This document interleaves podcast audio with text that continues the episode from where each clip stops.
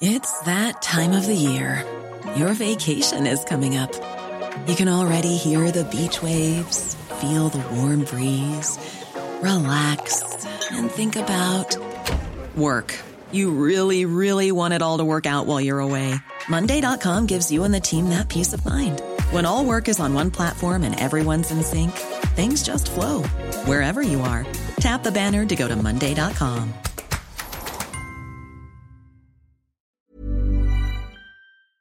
¿Qué son exactamente los bonos de titulización? ¿Pueden ser un activo interesante para el inversor particular?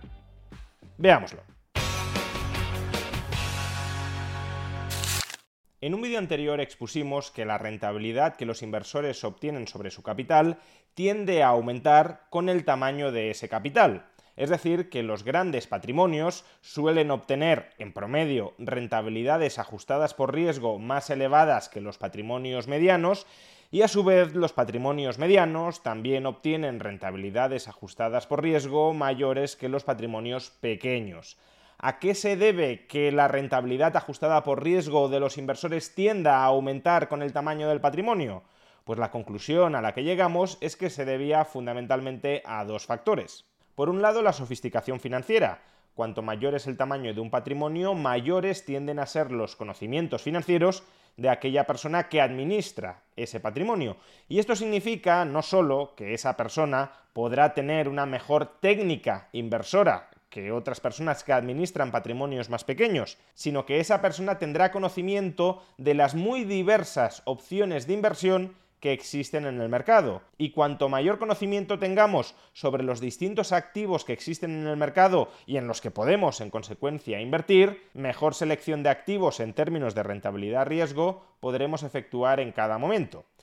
Y por otro lado, el segundo factor que explicaba el fenómeno anterior es que aún teniendo conocimiento sobre las distintas categorías de activos que existen y sobre las oportunidades de inversión que puede haber en una determinada categoría de activos en un determinado momento del tiempo, el coste mínimo para invertir en algunas de esas categorías de activos puede ser muy elevado. Si un pequeño inversor con un patrimonio de 10.000 euros es consciente de que existe una maravillosa oportunidad de inversión que requiere de una inversión mínima de 100.000 euros, pues por mucho que conozca esa oportunidad de inversión, no la podrá ejecutar. Por un lado, diseminando un mayor conocimiento financiero entre todos los patrimonios y por otro lado, abaratando para todos los patrimonios el coste de invertir en determinados tipos de activos.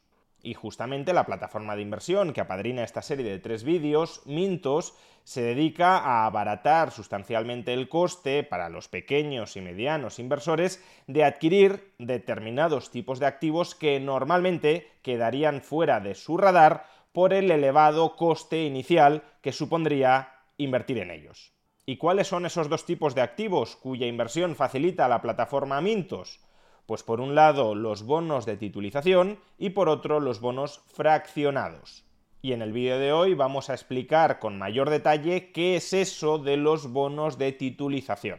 Cada día los bancos y otras entidades financieras otorgan préstamos al sector privado, a familias y empresas, para que puedan acometer determinados gastos. Algunos de estos gastos están vinculados con la inversión o con la adquisición de bienes de consumo duradero, como viviendas o como automóviles, pero otros son simplemente préstamos dirigidos a financiar una miscelánea de gastos corrientes. Y esos préstamos que diariamente conceden los bancos y otras entidades financieras al sector privado son préstamos que pueden llevar aparejados tipos de interés elevados. Por tanto, un inversor particular podría estar interesado en invertir en esos préstamos. Si un banco financia la adquisición de una vivienda a través de un préstamo hipotecario, a mí me podría interesar comprar una parte de ese préstamo hipotecario para que el deudor hipotecario me pague a mí parte de los intereses que, en caso contrario, pagaría en su integridad al banco. O a su vez, si la financiera de una compañía de automóviles financia parte de la compra de sus automóviles por parte de sus clientes, a mí me podría interesar también comprar una porción de esos préstamos que la financiera está dando a los clientes para que estos adquieran automóviles, porque son préstamos que suelen llevar aparejado un tipo de interés elevado. ¿Es posible hacer esto directamente? Pues no, porque por ejemplo, en la financiación de un automóvil, el acreedor es la financiera de la compañía de automóviles y el deudor es la persona que ha comprado el vehículo. A mí el deudor no me debe nada. Si yo quisiera convertirme en acreedor de ese deudor, tendría que comprarle a la automovilística la totalidad de ese crédito. Y formalizar esa cesión de crédito resultaría muy costoso. Además, tampoco sería una operación demasiado aconsejable, dado que adquirir únicamente un préstamo puede llevar aparejado bastante riesgo. ¿Qué ocurriría si concretamente el deudor de ese préstamo deja de pagarlo? Pues que perdería el 100% de mi inversión. En cambio, claro, si hubiese invertido en 20 préstamos automovilísticos, aunque uno o dos de ellos dejen de pagarlos, seguiría recuperando mi capital y los intereses de los otros 18 restantes. ¿Cómo se pueden solucionar estos problemas para que los inversores particulares puedan invertir en los préstamos que los bancos y otras entidades financieras hacen, por ejemplo, a las familias? Pues a través de los llamados bonos de titulización. Un vehículo especial de inversión creado específicamente para este propósito emite bonos de titulización que pueden ser adquiridos, si hay interés, por los inversores particulares. Y con la financiación que obtiene ese vehículo especial de inversión al haber colocado los bonos entre los inversores particulares, lo que hace ese vehículo especial de inversión es comprar una cartera de préstamos que bancos o entidades financieras hayan concedido al sector privado de una economía.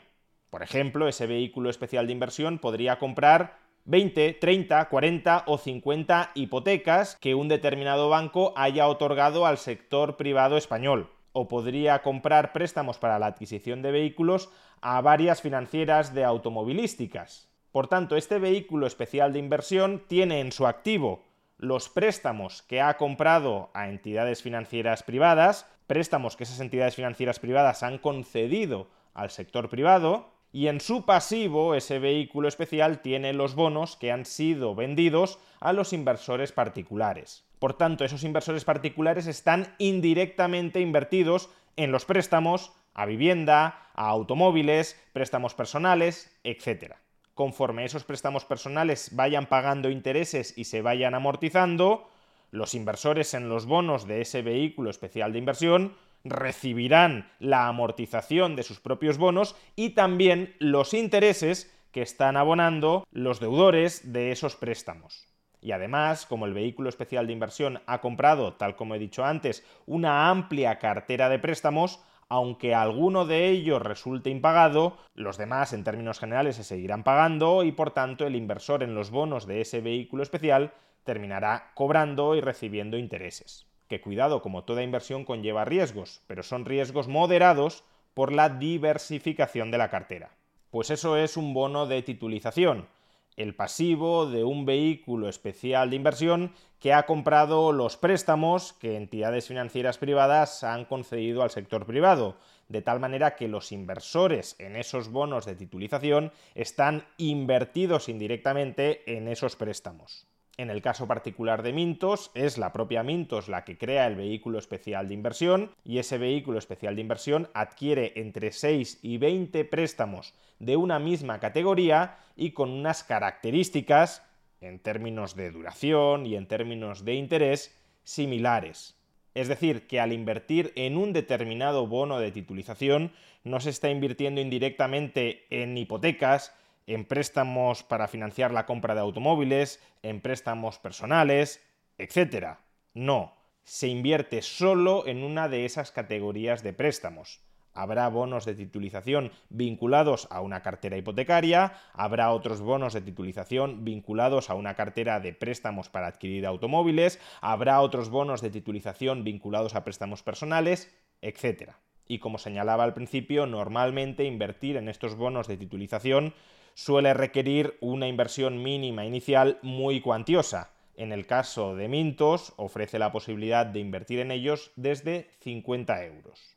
En definitiva, los bonos de titulización son una categoría de activos que suelen quedar fuera de la cartera de muchos inversores particulares, tanto por desconocimiento cuanto porque muchas plataformas ni siquiera ofrecen la opción de adquirirlos o la ofrecen con importes mínimos muy elevados y pese a tratarse de una categoría de activos que suele quedar fuera de la cartera de muchos inversores particulares, puede ser un tipo de activos que en un determinado momento, en función de la dupla rentabilidad-riesgo que estén ofreciendo en ese momento, puede ser un tipo de activo interesante que incluir en una cartera diversificada más amplia de activos. Y en el próximo y último vídeo dentro de esta serie hablaremos sobre otra categoría de activos que a veces también soslaya el inversor particular, los bonos fraccionados.